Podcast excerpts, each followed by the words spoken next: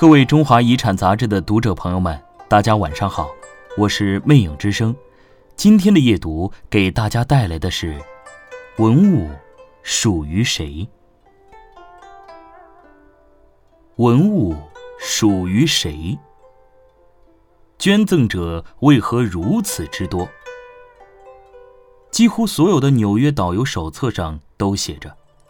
去大都会艺术博物馆参观，你最好先有个计划，因为其馆藏有三百多万件艺术珍品，如同一个浩瀚的艺术瑰宝的海洋。而更令人难以置信的是，这些文物百分之九十来自于社会捐赠。不仅大都会如此，世界上比较大的博物馆都离不开个人的捐赠。而在国内，比如故宫博物院的一百八十万件藏品中，百分之八十五以上为清宫旧藏文物和遗存，民间捐赠的总数不到百分之十。民间捐赠基本来自企业、社会团体或个人。铭刻着文物捐赠者名字的故宫景仁榜，在二零零五年出现了一个企业的名称。沃尔沃中国投资有限公司，他们捐赠了一批瓷器给故宫，这是景仁榜上唯一的企业，而且是一家国外企业。捐赠文物给企业带来的荣誉固然重要，但获得经济上的利益也许更加实际。在美国，企业若向公益机构捐赠，会得到百分之三十左右的免税，可谓名利兼收。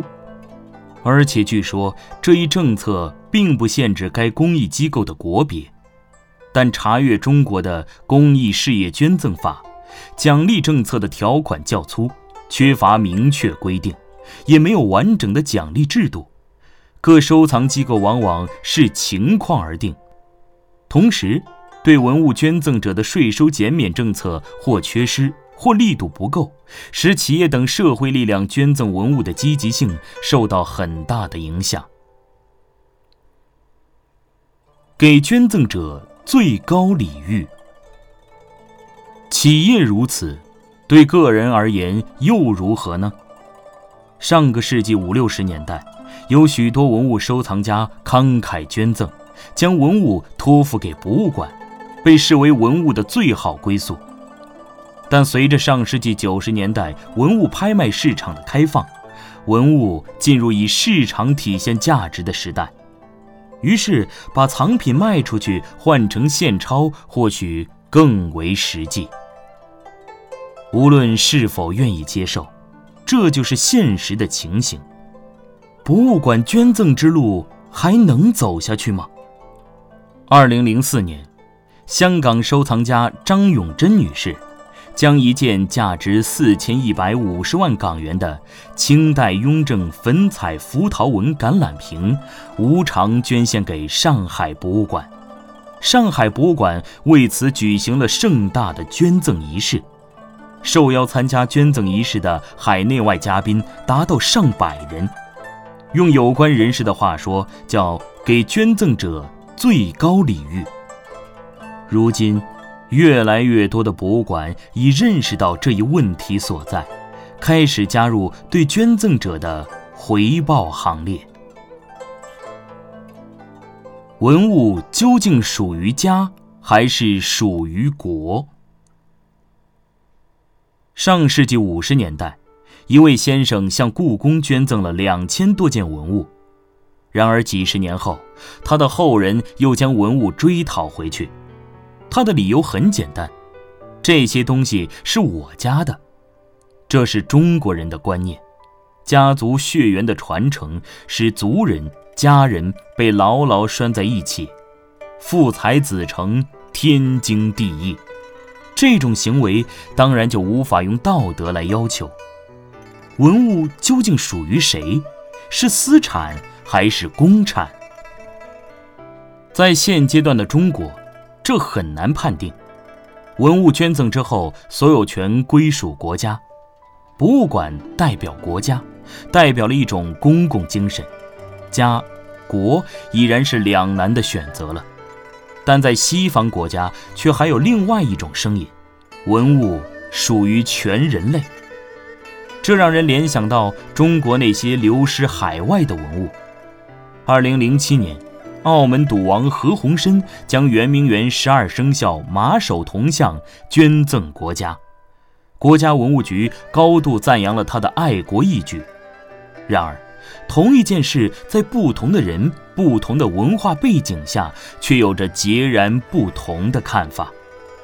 文物走私是中国文物大量外流的重要途径。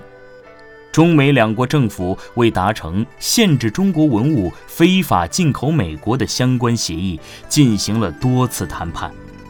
然而，美国的一些大收藏家、博物馆馆长却联名反对。在2011年人大政协两会上，国家文物局局长单霁翔说：“美国大都会博物馆馆长曾委派亚洲部主任找到我。”问为什么要签订这样的协议？他说：“这些中国文物已经成为美国文化的一部分了，他们很早就到美国了，并且在美国得到了更好的保护。在美国的博物馆里，来自全世界的人都能看到中华文明，这有什么不好？”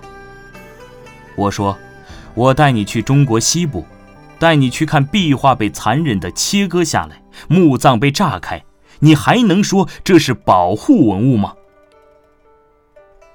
从终极意义上看，文物应该属于全人类，但从现实看，这个命题却有无数跨不过去的障碍。中国如此，外国也如此。文物属于谁，显然是个难题。我们是否可参照一些例行的办法，把它留给我们的子孙去回答？都说。子孙比我们聪明。文章出自《中华遗产》杂志，二零一一年四月，撰文关山，整稿 C 先生。本期的夜读就到这里结束了，您还可以关注我们的新浪微博艾特中华遗产杂志，了解更多内容。大家晚安。